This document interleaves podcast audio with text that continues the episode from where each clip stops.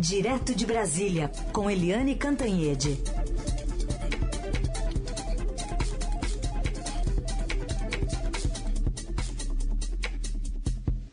Oi, Eliane, bom dia. Bom dia, Heisen, Carolina, ouvintes. E bom dia. Vamos começar então falando do presidente é, Bolsonaro, do seu partido PL, que atingiu ontem a marca de 63 deputados, então agora é o maior da bancada, maior bancada na Câmara. É, muita migração de bolsonaristas. Ontem teve alguns que já fizeram essa migração. Queria te ouvir sobre esse movimento, mas também da perda de alguns filiados entre os eleitores. Ah, é, exatamente. Você vê, é, Carolina, que o Bolsonaro faz o discurso do antissistema, né? Ele é o antissistema. Mas veja o que, que aconteceu com o PL. É, foi só o Bolsonaro se filiar ao PL do Valdemar da Costa Neto, aquele que foi preso no mensalão, é, e aí os deputados da base bolsonarista, que eram do PSL, agora da União Brasil, é, gente do Republicanos, etc., todo mundo, bufe, é, pulou no barco do PL. Isto a nível de Congresso. E como você disse, agora o PL, partido do Bolsonaro, passou a ter a maior bancada na Câmara dos Deputados. Agora, o que, que acontece com o eleitor? Né, hoje essa nota abre a coluna do Estadão, muito boa a coluna do Estadão hoje, é, da nossa Camila Turtelli, e ela uh, ela está informando uma coisa importante. O partido está crescendo no Congresso, crescendo ali nas elites, no sistema, mas está perdendo filiados entre os eleitores. Então, ontem o partido já completou aí um monte de filiações, né? Um, quase 20 é, novos filiados que são deputados federais, é, muita gente de vários estados e também, e também gente que não é Uh, não é da política, mas que quer entrar na política, como aquele Maurício do vôlei, como o Netinho, que é um cantor, né? E também o Luciano Hang, aquele polêmico empresário que se veste de verde periquito e que quer ser candidato ao Senado. Então foi uma maior festança, todo mundo feliz da vida, mas tem duas coisas para chamar a atenção, né? Ah, o número de, de filiados, é, que era 761.640, caiu para 761, 415 depois da filiação do Bolsonaro. Ou seja, muita gente dizendo, olha, é, não tô afim não, tô fora desse negócio aí. Mas a segunda coisa que chamou muito atenção foi o discurso do Valdemar Costa Neto. Por quê? Porque é, eles criaram ontem um lema para a campanha que é lealdade acima de tudo. E aí ele disse que o eleitor de Bolsonaro é fiel e aconteça o que aconteceu, o resultado vai vir a favor do, do PL. Aí ele falou, aspas, nós temos de ser fiéis ao Bolsonaro, fazer tudo o que ele quer, tudo o que ele precisa para retribuir o que, que, ele fez por nós. Ou seja, ele usou uma linguagem evangélica, né, religiosa, né? É, ele tratou o Bolsonaro como Messias e, e isso vai ser uma tônica da campanha do Bolsonaro, né? A fidelidade, a lealdade, mesmo que ele é, seja contra a máscara, contra a vacina, é, contra qualquer coisa. O importante é fazer tudo o que seu mestre mandar tudo o que o Messias mandar. Achei muito curioso isso é, da inflação né, do, do, PF, do PL inflando é, no Congresso, mas em vez de aumentar, encolhendo em filiações. Isso diz muita coisa, viu, gente? Certamente. É, Eliane, vamos mudar de partido agora, mudar as letrinhas para o PSTB. Que novidade que tem em São Paulo e como é que está a situação do Eduardo Leite, o governador gaúcho?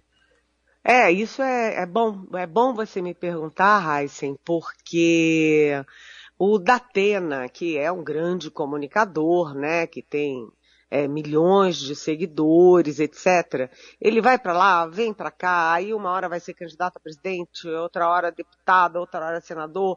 Ele fica pulando de, de galho em galho, mas agora é, já tirou foto e já selou aí uma aliança com o governador João Dória de São Paulo para apoiar o Rodrigo Garcia ao, ao governo de São Paulo e ser candidato ao Senado por São Paulo. Então, é uma novidade importante na principal, no principal estado do país, no maior eleitorado do país, e ao mesmo tempo o Eduardo Leite, governador do Rio Grande do Sul, ontem é, teve encontros com Gilberto Kassab do PSD, participou de eventos do PSD no Rio Grande do Sul, mas teve conversas com o PSDB, que é o atual partido dele, não se sabe até quando, e levou uma bronca. Segundo o nosso é, Pedro Venceslau, no Estadão, o, o, o, tesoureiro do PSDB, César Contígio, deu uma bronca nele, puxou a orelha do Eduardo Leite, dizendo que ele gastou muito dinheiro para fazer as prévias e que não tem o direito de não, não respeitar o resultado das prévias. E dizendo o seguinte, que o risco dele é jogar a bela carreira que ele tem pela frente fora, tomando um passo desses. Mas o fato é que a expectativa é de que a decisão de Eduardo Leite seja na semana que vem e ele está muito balançando para a opção de ir para o PSD e disputar a presidência. Ou seja, é, a eleição, né, é passado aí o momento mais feroz da guerra, né, o momento mais impactante da guerra na Ucrânia, uh, apesar de continuarem as mortas, mortes, a tragédia, a insanidade do Putin, mas a eleição no Brasil volta a ocupar espaço uh, no, na mídia, na, enfim, na, na, nos partidos, vai tomando corpo. Na economia também, Eliane? Ah, na economia também.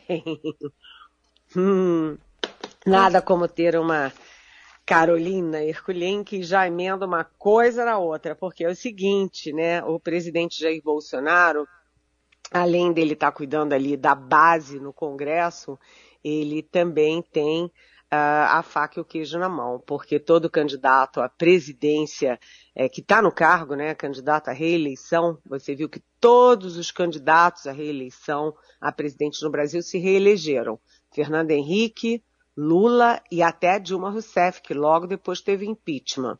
Então o Bolsonaro tem a caneta, tem os cargos, tem as verbas e não tem prurido nenhum de usar essas verbas e esses instrumentos né? Além disso, ele tem o Centrão, que passou a ser é, ministro da Economia, ministro do governo, chefe do governo é, e o tomador maior de decisões nacionais.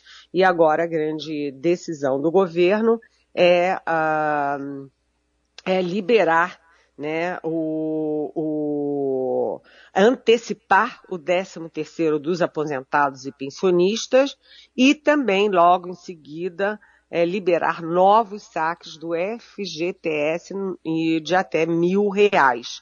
Ou seja, é, é aí uma medida econômica, mas de fundo fortemente eleitoral. Além disso, o presidente Jair Bolsonaro tenta fazer do limão uma limonada, porque ele ontem numa solenidade do Palácio do Planalto, ele reclamou dos preços da gasolina, disse que o preço está caindo, do petróleo está caindo no mundo todo realmente, né? Ontem o petróleo Brent foi abaixo de 100 dólares o barril e que, enfim, a Petrobras tem que dar um jeito de baixar os preços. Ou seja, ele faz o discurso que o eleitor dele quer ouvir. É como se ele dissesse: olha, você vai ser punido pela alta dos preços, mas eu não tenho nada a ver com isso. Ó, eu todo dia que estou brigando pelo seu interesse de diminuir a, a, a gasolina. Se vai diminuir ou não, ainda não se sabe, mas o fato é que o Bolsonaro está falando para o eleitor dele. Agora, para falar de uma decisão do Ministério da Justiça de censurar um filme de cinco anos atrás, o como é que é o nome do filme aqui? O Como, como se, tornar... se tornar o pior aluno da escola. Isso. Mas sabe o que eu estou vendo aqui? Um tweet do deputado Marco Feliciano que tinha elogiado o filme, né? Tinha falado que há tempos não ria tanto, agora ele está comunicando que apagou o tweet, que ele não se lembra da cena de pedofilia. Pois é, uh, sabe o que, que, é isso? É, sim, Carolina, ouvintes. É, na verdade, essas coisas não acontecem por acaso, né? Quem sugeriu a censura foi justamente o Mário Frias, secretário da Cultura. Aquele que gosta de armas, que gasta é, 88 mil reais com, com um assessor para ir para os Estados Unidos. É uma figura meio estranha, né, meio esquisitona. E quem decidiu foi o ministro da Justiça, Anderson Torres. E é tanto tempo depois, né, sob uma alegação de que o filme faz apologia da pedofilia. É uma coisa toda meio esquisita. E isso vem junto também com uma fake news que viralizou ali nas redes é, é, bolsonaristas de que o Congresso estava apoiando um, um, um, principalmente a esquerda, claro, né, a oposição, estava apoiando um projeto é, é, possibilitando casamento de pais com filhos, mães com filhos. Era uma coisa meio doida. Esse, esse tipo de coisa não é por acaso. Isso faz parte de uma grande é, manipulação aí para chacoalhar o conservadorismo. Lembrando que o Bolsonaro perdeu as bandeiras dele de 2018, mas não perdeu a bandeira do conservadorismo.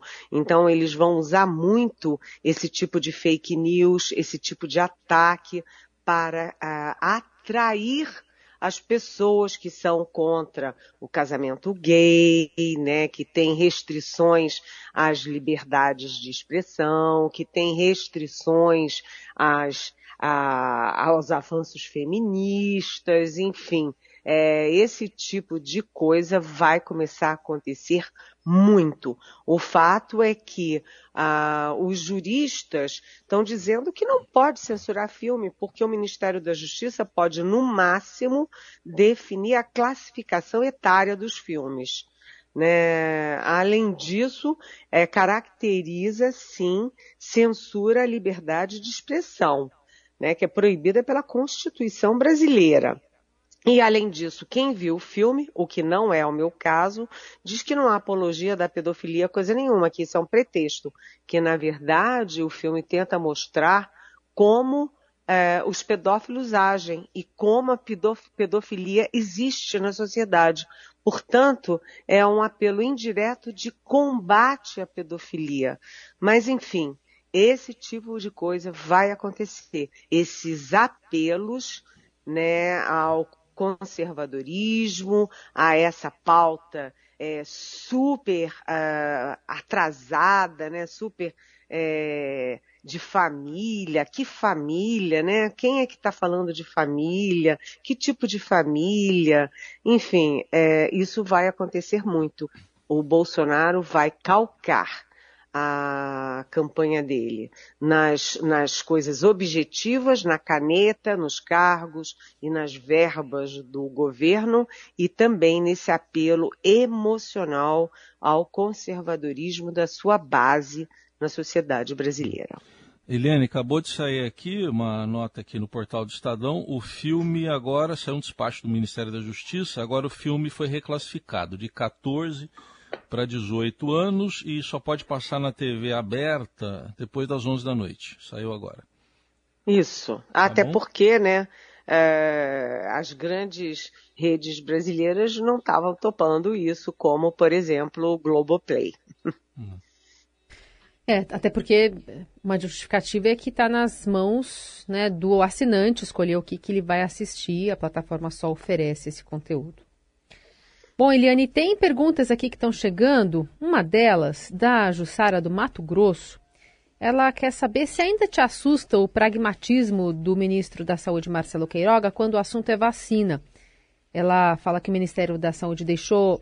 Aliás, ela questiona, né? O Ministério da Saúde deixou mesmo de fora crianças de seis anos da campanha contra a gripe por falta de seringa?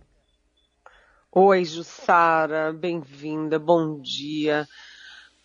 É muito impressionante, né, que um médico, né, é, que tinha uma carreira importante, né, presidente da Sociedade de Cardiologia, como Marcelo Queiroga, é, tenha feito esse papel ao chegar ao governo, né, demorar tanto tempo para aprovar a vacinação das crianças, inventar aquelas coisas todas e tal. Ele ficou cozinhando decisões que ele sabia importantes para a população para agradar, fazer tudo o que seu mestre mandar. É a nova regra aí do Valdemar Costa Neto, né? Fazer tudo o que o Bolsonaro mandar. E o Queiroga se antecipou a isso. E antes do Queiroga, o o próprio general de quatro, de, general de, é, que era ministro da saúde, o Eduardo Pazuello, que dizia, né, um manda, o outro obedece. O fato é o seguinte, o Queiroga fez tudo isso, mas ele vai usar como bandeira para defender a biografia dele, a história dele, o fato de que ele entregou né, mais de 70% da população é, brasileira vacinados com a primeira e a segunda dose, e que as crianças também estão sendo vacinadas. Ou seja, ele vai dizer que se equilibrou entre o que o Bolsonaro queria que ele fizesse, mandava que ele fizesse, e o que ele podia fazer. É isso, Jussara. Mas a população está vendo, né? Ninguém é bobo. Já o Daniel quer saber de uma pessoa que ele chama aqui de vereador federal, vereador federal, William Carlos Bolsonaro. Ele pergunta que ele não é caçado, já que não presta serviços na Câmara de Vereadores do Rio. Oi, Daniel. É, muita gente se pergunta isso, né? O vereador é mais federal do que vereador, né? Do que municipal e inclusive vai para viagem à Rússia, é, participa dos gabinetes do ódio aqui em Brasília, participa de solenidades, é, desfilou na posse do, do, pai, desfilou no Rolls Royce pela esplanada dos ministérios. É, mas o fato é o seguinte, ele de vez em quando ele pede licença do cargo de vereador para poder fazer o que bem entende. E nesse momento ele é muito menos vereador e muito mais articulador da campanha do pai. Aliás, eu acho que dos três filhos, o mais articulado e o com mais capacidade de mandar na campanha, nos rumos da campanha, é exatamente o Carlos. E ele, olha, vou usar uma palavra bem brasileira, bem é, popular. O Carlos está se lixando para a Câmara de Vereadores do Rio de Janeiro, viu, Daniel? Tem mais pergunta aqui de ouvinte, Eliane. Sou José Sobral, estou falando aqui de São Paulo. O presidente Bolsonaro não sendo reeleito o ano que vem, termina o foro privilegiado dele. Você não acha que ele vai ter bastante problema com a justiça? Oi, José Sobral. Olha, você sabe que um dos grandes medos, todo mundo que convive com o Bolsonaro diz, todo mundo, isso é uma é, recorrente, né? Todo mundo diz que ele é muito, ele é muito obcecado, ele se acha perseguido, ele está sempre achando que tem alguém perseguindo, que vem alguma coisa pegar ele, que ele, enfim, que tem um complô contra ele. Ele tem essa obsessão.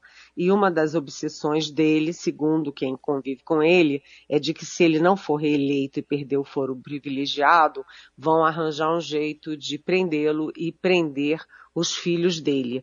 Olha, sinceramente, é, eu converso muito com ministros do Supremo, todo mundo sabe disso, né? Tenho muitos contatos. Eu nunca ouvi claramente a intenção de botarem o Bolsonaro na cadeia. Nunca ouvi. Né? Agora, a, o relatório da CPI tem indicações de crimes, sim, né? Tem a, todo o processo das rachadinhas, né? Agora surgiu a informação de que a própria ex-mulher dele, que era, vamos dizer, a executora das rachadinhas, junto com Fabrício Queiroz, tem imóveis não declarados na Noruega. Ela aluga um apartamento, um, uma casa de dois andares milionária em Brasília e a suspeita é de que a renda tenha vindo das rachadinhas. Mas eu, sinceramente, José Sobral. Eu nunca ouvi alguém me dizendo que há essa hipótese de prisão do Bolsonaro. O fato é que ele pode sofrer processos, sim. Agora, até onde esses processos irão, ninguém sabe.